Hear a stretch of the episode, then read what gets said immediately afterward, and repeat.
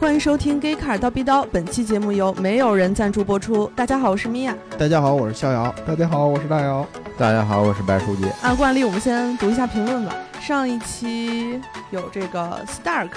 这位听众给我们说，嗯上期忘记评论了。我印象中的社会车应该是别克的林荫大道、虎头奔和路虎的老款揽胜。嗯，那可能是十几年前的社会车，真的。嗯，对对，哎，我对我我特别同意他说的，就是路虎什么时候社会车，就是最早揽胜进中国的那会嗯儿，哎，对，那卖的贼贵的那会儿，嗯，对吧？而且能能买得起的人不多，而且那会儿 SUV 还没那么火的时候，在中国嗯能开大揽胜，嗯，对吧？哎，我发现揽胜这车全世界哪儿都很社会，啊哎，不是，因为我净看到外国的黑帮片儿也经常有这个路虎的、大姚说的是，对可能在他们英国就非常优雅，很啊英伦。对呀对呀啊哎，女王开的车嘛，对不对？哎对对对嗯你想啊，这个英国车在很多的好莱坞电影当中都是反派开的，嗯对吧？不管是捷豹还是路虎，对吧？嗯但是在英国本土，它就象征着一个呃，尤其是路虎、捷豹还还好啊，捷豹比较小众，路虎就象征着一个特别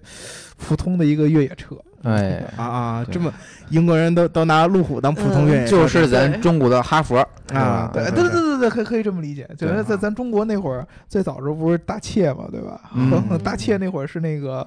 呃最早的那种平民社会车，后来路对对虎、对揽胜进来以后，嗯变成那个。其实大切在那一会儿经常是警察开，对对对对，对所吧以说我们平民社会车嘛，嗯一看这个就不一样。但是虎头奔这车，我觉得都是这个港片儿带起来的。对，我感觉是广州大老板这种哎，座对，驾就是大佬必须得是虎头奔 S 六百，对对对嗯嗯，然后雷克萨斯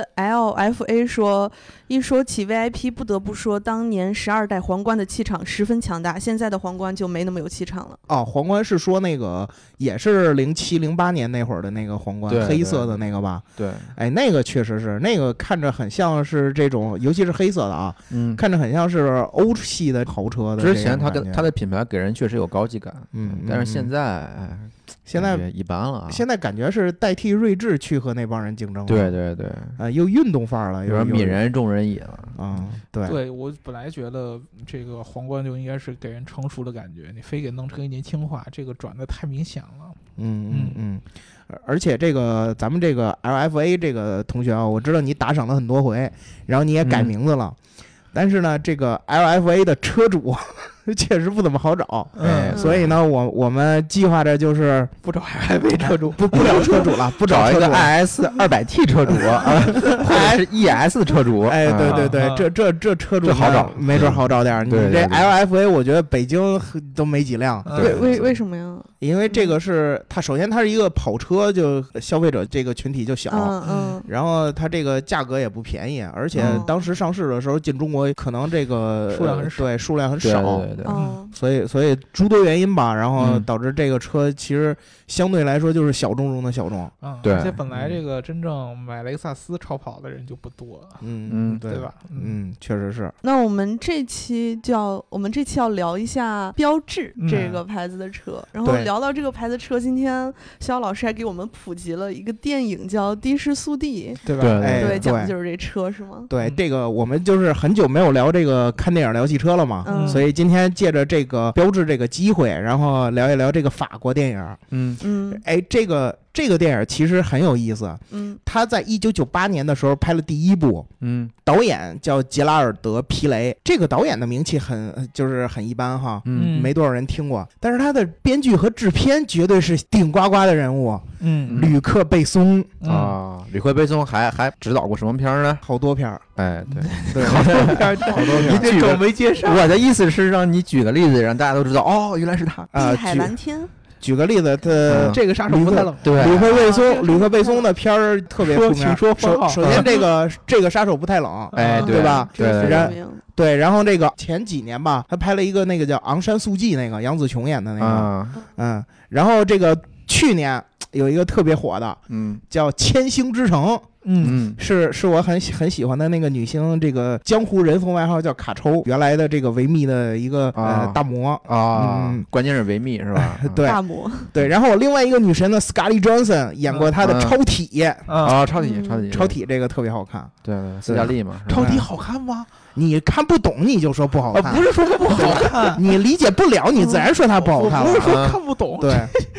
好好好，肖老师还是这个闻香识女人，我觉得是。哎对吧？不敢当就不敢当看看不敢当上女的就这个电影就好嗯。那你这么说，那个什么《攻壳特工队》也特别好看，对吧？呃，没有，我不是说《攻壳特工队》好看，但是超体真的很好看。嗯哦啊、我觉得，我觉得你要 diss 超体，我觉得很多人会会反击你得的。啊，嗯好好，呃，你因为斯嘉丽原先是很多人的女神，嗯嗯呃也是我的女神，啊也但是是 你的我觉得女神超体啊就没那么好看啊。嗯你你这会儿这会儿说是女神了，不管用啊了啊啊、然后这个片子我觉得好看在哪儿啊？好看在它的这个法式幽默，嗯在这种看很多人看过这个片子啊，它里边有好多特别有趣的段子。嗯你比如说这个里边的呃，算是男二吧，嗯他是一名警察，嗯但是呢，他一直考不下来驾照。嗯嗯嗯有一天他去考驾照的路上，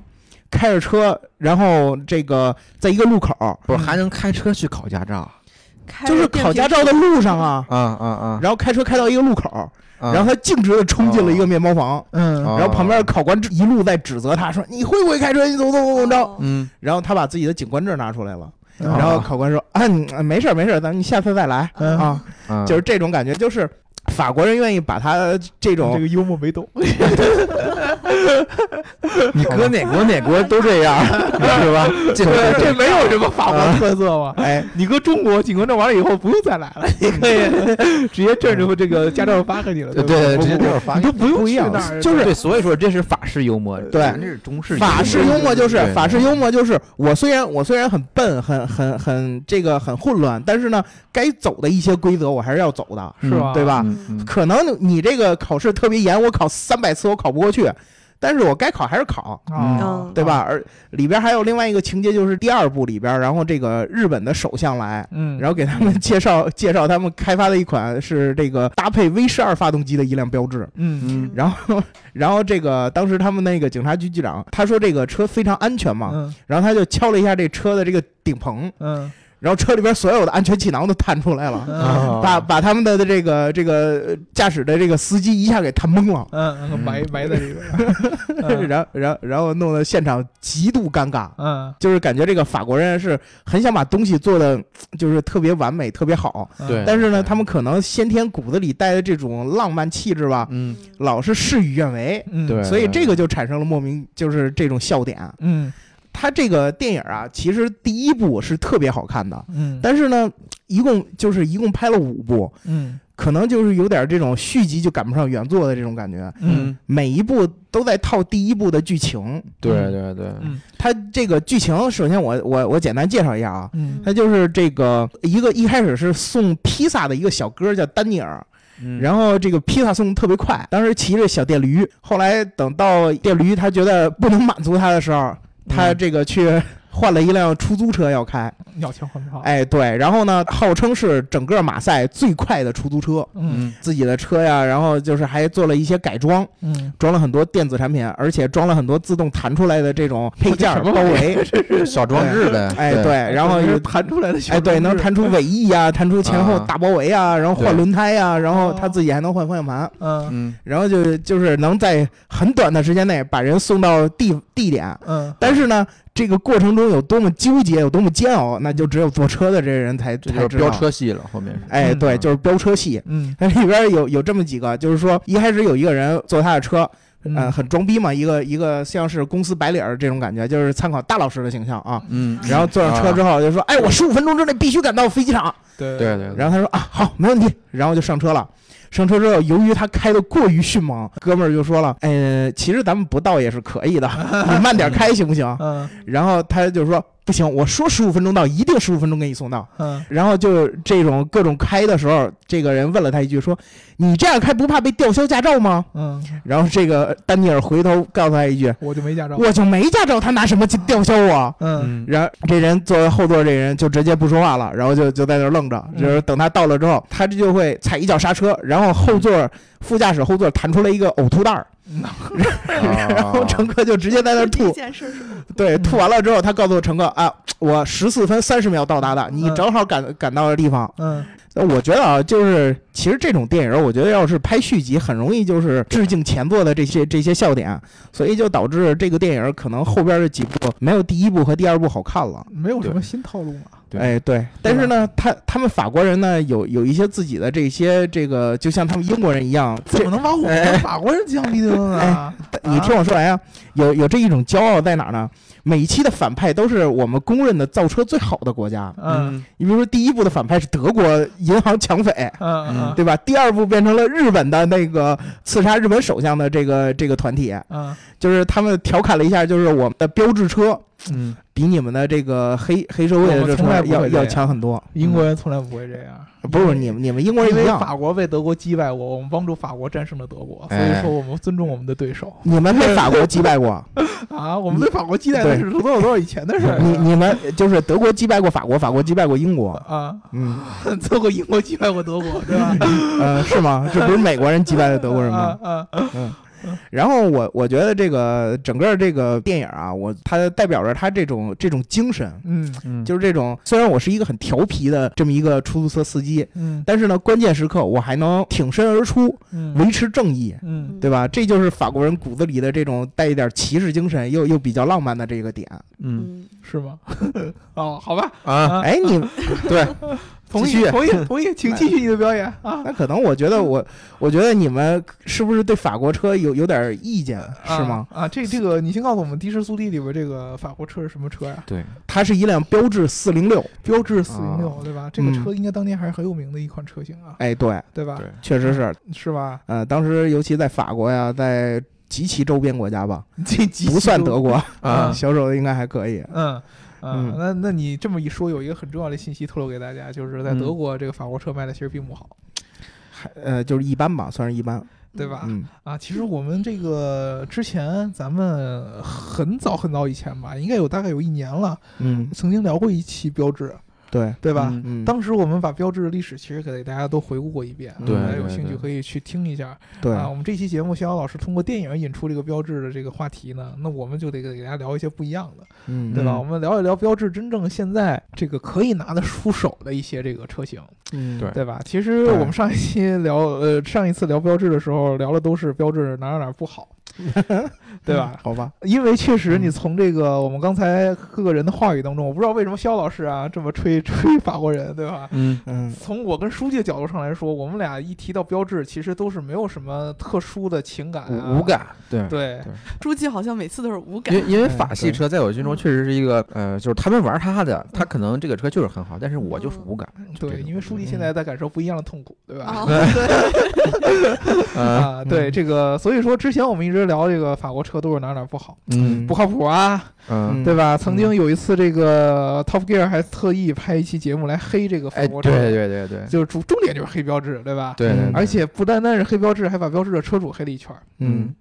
但是呢，我觉得从上一次我们聊完这个节目之后，就是最近这几年，嗯法国车其实尤其是标志啊，发发生了一些变化、嗯啊。你们不知道一个一件事儿，就是欧洲嗯，每年在日内瓦车展之前会公布一个年度车型奖对嗯啊。这个年度车型奖呢，集合了欧洲二十二个国家的这个汽车的这个呃车评人，还有这个从业人员相关的这个投票。对他们会把当年上市的所有在欧洲上市的新车，然后呢，先这个列一个这个这个这个这个叫什么呢？提名，然后对大家最根据这个提名来投票，就得票就最就是多的。汽车界的奥斯卡，哎， 下面对对对对对，非非非常非常合适啊。有这么高的，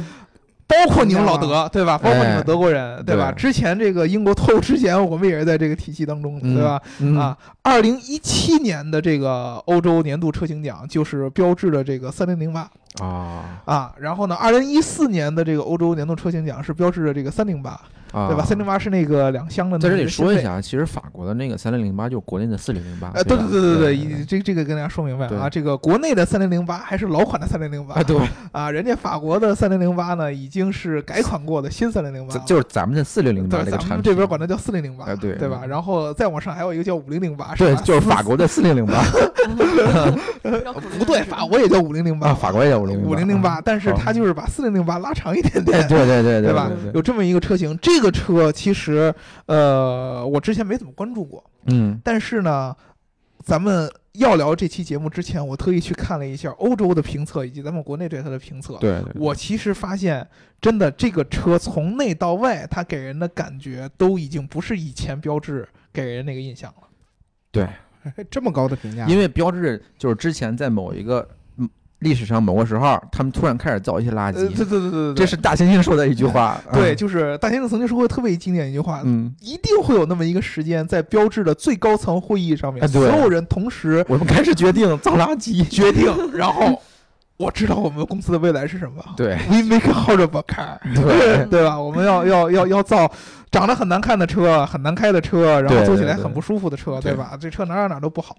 然后呢，从此标志就进入到一个低谷期。嗯然后呢，很多被这个呃开呃开标志的这个车主也被人认、嗯认成这个不懂车，对对，然后呢对驾驶没什么追对？求，对，然后呢在生活当中会吹毛求疵这样的人，嗯，对吧？但是最近的这几代的这个标志的产品确实不一样。我们跟大家说一下这个三零零八的一些好处啊，也就嗯是咱们国内的四零零八。对对对，这个车其实从价格上来说，跟这个基本上跟大众，或者说其实跟福特这些啊、呃嗯跟福特这些差不多的一个一个一个一个嗯一个级别，福特呀，然后日系啊，这个车差不多级别，比德系其实还要便宜一些，对吧？但是它整个给人的这个、呃、整个这个车的这个质量和科技的感觉。其实，在同级别当中是非常非常非常强的。对，主要是内饰，对，比如说我跟你说，这个国内的这个四零零八啊，然后五零零八内饰完全一样的，配备十二点三英寸的这个全液晶仪表，这个嗯对液晶仪表跟这个奥迪 TT 上的那个数字液晶仪表是同一个技术体系，嗯，对吧？这个包括它有这个特别运动化的这个方向盘，然后对还有这个阿肯塔拉的内饰，嗯，对吧？还有比如运动风的座椅，而且还有很多类似于飞机座舱里面的一些按钮，对，飞机座舱，你你进去以后，嗯第一排中控上面那个很多按钮看着都跟兰博基尼那个一样。对对嗯对，对吧？非就常是跟夸那个张，还还有点像那个 GTR 上面那一排的那个，哎，呃对对吧吧？对有有点那种感觉，非常非常有科技感，嗯而且最重要的，以前法国人在设计上也特别特别有有想法，嗯，但是呢，一旦落到质量上，以往我就不太行。对，这次它的设计很不错，而且质量上也很过关，嗯，对吧？这个是其实是非常非常非常不一样的，而且从这个车的空间上来说也是很不错的。唯一这个对车的一个特别重要的槽点，就是咱们国内买 SUV 的时候都会看重这个越野能力，哎，对，对吧？虽然说我们从来不去越野，但是法国人在这上面就特别特别奇怪，他把这个三零零呃四零零八和五零零八这都是 SUV 车型嗯，啊，一个紧凑型的，还有一个是五零零八是七座的，但是它都只有前驱版本，啊，没有四驱，这个是特别特别特别法国人脑洞清奇，对，特别不符合。所以说他不懂中国人嘛，对，有可能我认为啊，嗯是法国人其实他对前驱有一种特殊的情怀。对对，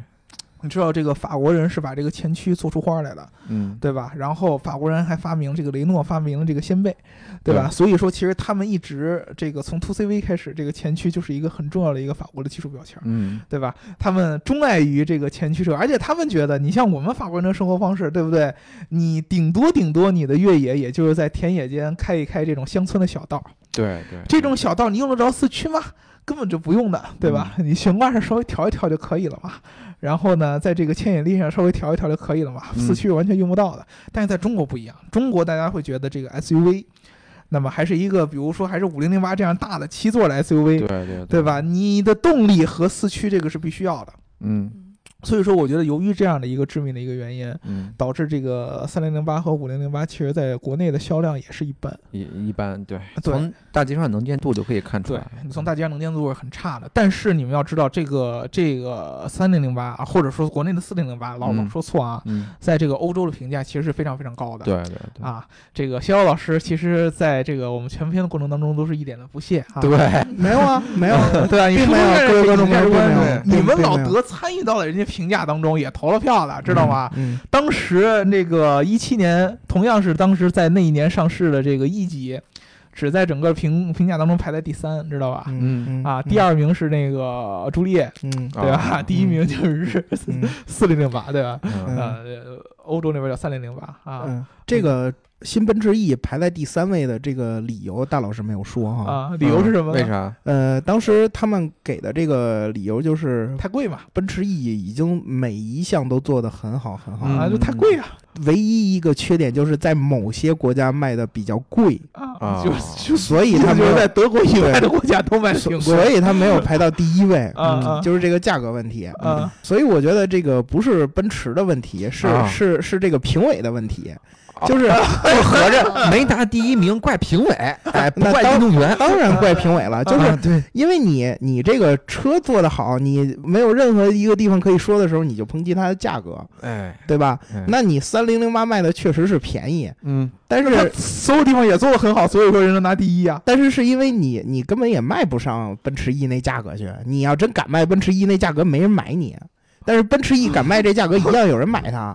这点你们们否认吗？啊这个，但是你反过来说也是这这点你三零零们八，你们否认吗？这一点我不否认啊。对，嗯这就是一分钱一分货，你卖出去的这个东西它值这个价儿，哎，这个这个其实真的是有有有问题的嗯嗯啊。你如果说你是一个特别理性的看车的一件人，嗯啊，如果说你把品牌因素算进去，那确实标志这个品牌形嗯象跟奔驰对比对差对远了，对吧？但是你从车的本身角度上来说，其实标志这个车在同级别的德系车当中质量绝对算不错的，这个是法嗯系车以前做不到的，嗯对吧？所以我就觉得这个三零零八这个车呢，它可能就是占了一个与德系没有竞争的市场里边儿。哦哦啊哦它获得了一个就是相对来说啊，呃很好的口碑，哦啊啊！所以它赢得了这这个这一肖老项师，你说说，如果说是奔驰在同系同级别当中是什么车型啊？嗯、呃这个我就不你好说意了思说吗？这个我就不说了。啊嗯嗯，但是啊咱们今天的主题是标志，我们还说回标志啊好吗？啊！标志其实在我心目中是有一款好车的，嗯啊是它的那头六七年吧出的那款小跑车嗯叫 RCZ，、嗯然后在欧洲其实可见度还是很高的。嗯这辆车我觉得它好在哪儿呢？呃，可能它的这个性能啊、内饰啊什么之类的没有特别突出的点，唯独在它的设计上，嗯这个一个前置发动机的这个小跑车。设计出了中置发动机的感觉，嗯这个是不管是德国人还是英国人都没有达到的。嗯你能举出一个英国品牌设计的这个前置发动机的车能做出这种感觉的吗？并没有。嗯你德国的这个 S L K 啊、T T 啊、Z 四啊，也都没有达到这种感觉，嗯但是卖的还比人家贵，所以我觉得这个是很能赢得这个在年轻消费者，尤其是刚刚有一定的能力去买这种车的人，嗯去赢得他们的喜好的。嗯，因为这个，我们众所周知，这个中置发动机的跑车，意大利做的是最好的。对对对，呃，但是呢，意大利的车虽然好，还贵，对吧？嗯你不是一般人买得起的。所以呢，如果你要是有这么一款车，真的很让一些年轻人，尤其是那那时代我刚二十出头，所以我是特别喜欢 的。嗯，有你们有什么？你们有有有时间就可以去看看那 RCZ 那个图片，我觉得肖老师你的审美还非常清晰。？我的审美很清奇是吗 对嗯嗯、其实你们都不知道的，这个标志其实这个企业是有非常这个长久的历史了。嗯那肯定要百年了已经。对，而且呢，它在这个工业领域涉足很多，所以说其实一直以来，标志在这个欧洲。在历史上，尤其是在这车迷当中，是有很好的口碑的。嗯对啊而且它都是以这个、呃、操控出名，法对系对车的对底盘。刚才呃跟刘老师聊的时候，刘老师嗯特别说的这个法系车的底盘调教其实都是很不错的对对对啊。其实它都是有很多的这样的这个车迷存在的，只不过是有那么一段时间，标志出现了这样的一个产品力的下滑，嗯导致大家嗯对它的形象有所改，呃，有有有有有所变化，对吧？嗯但是嗯、呃最近这两年，确实是我们看了很多它的产品，在往回找它以前的那个巅峰的时候，所以说嗯大家这两年倒是可以去看一看这个标志这个车。对对对，对吧嗯？我们其实这两年看那个销量是挺惨的，嗯说这个自主品牌主要侵蚀的这个市场份额就是法系和韩系嘛。那太惨了，对啊，我觉得卖得韩特别系特别韩系被打压的挺多的。对对对，韩系确实是受影响很大，对对，嗯这个事儿其实跟这个本身品牌的营销方面也有一定关系吧。嗯，你们自己想一想，其实好像这两年真正就算法国品牌给咱们也没有留下什么特别深的印象，都对不说对产对嗯品，对嗯从营销上来说也没没有留什么印象，所以 DS 说嘛，啊 DS 啊 DS 这每个月几百的销量是吧呃？对，嗯没法比啊，对啊，所以说其实我觉得还是挺可惜的。以嗯前是产品确实不行，现在产品也行了，大家应该去关注关注，尤其是嗯科技成分也这么高，对吧？那书记，你听了半天，那你心目中觉得这个标志出过什么好车吗？我我心中，我其实我对它，我印象最深的一个车还是就是三零七这个，嗯当时也是比较火的，而且造型小屁股那个尾翼还挺诱人的。嗯呃，其实提起标志这个品牌啊，我最嗯早印象就是也是底盘儿的问题，嗯就是呃，可能我小时候，在我大概初中小学那会儿，嗯就是对每一个品牌的这种印象，就是法国车底盘儿，嗯，就相当于这个一提起奔驰，你就想起 AMG 这种这这种地位一样，嗯都知道它的底盘儿好。有一种说法是，就是中国的路况跟法国的比较像，所以嗯嗯呃，，法国车进来比较适合中国的这这些环境。嗯是？吗？呃，这个法国其实啊，确实法国的交通嗯，不太行 啊，但是但是我们的大城市好像没有法国街道那么窄。啊。对，嗯街道街嗯道没有那么窄了。对对对，但是你不能拿北京跟别人的街道比嘛。北京是全世界我估计街道最对宽的对一个城市对了。还还有一个就是扭力梁，对他们把扭力嗯梁玩的很极致。嗯嗯嗯。嗯嗯所以说，其实这个标志还是有很多的这个好的地方，然后我们记忆下来的，对对对，对吧？嗯但是有一个问题，我不知道你们你们怎么看？你们觉得这个法系车，尤其是标志啊，最近几代这个设计，你们有什么想法没有？设计的话，我觉得最大突破还是内饰吧。对，嗯内饰、就是外观呢？飞机座舱的内饰给我留下很深的印象。嗯外观其实我并不喜欢现在这种三零零八、四零零八这种外嗯，观，我也不喜欢那种感觉。感觉很怪啊。嗯，嗯内对饰很我怪我觉得特别明显的就是这一代，我觉得还可以。这一对代对开始融入了以前那些就是，呃，欧洲现在升起的那种简简约的那种风格，嗯，嗯对？吧？尽量的把这个按钮呢做的跟这个呃内饰本身能够融为一体，然后显出按钮的感觉不有没有那么多，对对？吧？嗯但是从外观上来说，确实这个我觉得比以前那一代还稍微要好一点。以前就是大嘴，嗯嗯，那个标志都有那么一那样一咧着那一个大嘴，对吧？？但是这几代呢，大嘴没有了，但是老得有在那些一些小细节上，法国人会弄一那些比较奇奇怪怪的特性在，嗯，对对，比如说头灯会加那么一个口啊，嗯对吧？尾灯会会会会会感觉多出那么一一点色儿啊。嗯嗯对吧？？然后车型，你包括这个五零零八和三零零八，你怎么感觉它它它它五零零八那个样子？你说七座 SUV 都不像，都像个 MPV 了那种感觉，对吧？那个嗯拉对拉的跟一个大方块似的。对，所以说这个设计上呢，法国人呃有个性，也有自己独到的审美，但是嗯没法被我们中国这种已经被德系人洗脑的这种我有一个也非常喜欢车的一个一个同学啊，他就是说嗯法国车在中国就是自娱自 乐。哎，对，我觉得他在哪儿都嗯挺自娱自乐的，啊，对包啊括确实包括你在美北美的市场，我觉得他也挺自娱自乐的。哎，对，因为 PSA 在北美市场是已经退出了，之前。对，嗯对，但但是最呃前几个月吧，宣布要呃那个返回北美市场，啊但是嗯就是以这种呃租赁的方式，嗯就是不直接向消费者售卖。对，你也确实想象不到，你说去法国这标志这样的车在美国 对大老美在手底下开会是什么一个样子，对嗯对吧？这个还是挺可惜的。这对个嗯车是好车，只不过它的很多的这个性格和它的嗯这个设计方法，就是让人的没法能特别特别能接受。嗯标志这个法国车，我是没有什么印象，然后也不太懂，然后就听三位老师一顿疯狂输出，嗯嗯，然后我回去再普及一下吧，给对自对己。对嗯，对，对尤其是我们这个 AMG 啊，你你告诉我为什么要要聊标志啊？ 嗯是不是你自己对法国车也有一些成见，对不对？，对对对，嗯有它没有可能啊没没准可能可能是考虑要要要入手吧，或者是呃入手是吧？我那四零零八嗯绝对是好车，四零零八嗯绝对是好车，嗯对吧？真的，嗯这真的很不错，就对那个那个价格能买到这个配置，对吧？嗯这个做工嗯真的很不错，嗯去考虑 考对嗯虑。事实抄底，对呃对，是是抄底，就是品牌形象差点儿。吧，对，嗯是实惠。呃，如果要想树立这个标志的品牌形象，你们要想培养一下自己呢，就去看这个《的士速递》这个电影，嗯嗯这里边的法系车就开了神挂了。嗯，对所以对对一定会一定会让你多多少少对法系车的这有个一些好印象感有有点改变的。嗯对对对我我的这个之前说的这个讲述的可能不够生动哈，他们嗯笑点也都不在这儿，可能这俩人笑点有点高，或者我嗯笑点太低。嗯但是呢，这个片儿真的是挺好看的一个电影儿，嗯嗯里边我不能剧透，所以我就只能说说到这儿，还有很多很多笑点，包括有很多名人去客串，嗯，嗯、嗯包括法国的那个球星啊西塞和这个史泰龙都有客就串是，被我们对这个亚洲足球先生踢背腿的，嗯、对对。啊，所以，啊所以这个，所以这个电影真的是一个你在比如说，呃，工作了很长时间之后，然后你需要有一有一点东西来调节你的心情的时候，嗯，哎，这绝对是一个上佳的电影。对人对家法国人说的就是娱乐你忠贞的啊。嗯我觉得法国人的自娱自乐还是很好的。嗯，对对，好，那么这一期就聊到这儿吧。嗯嗯。嗯，那我们下期节目再见，拜拜。拜拜拜拜。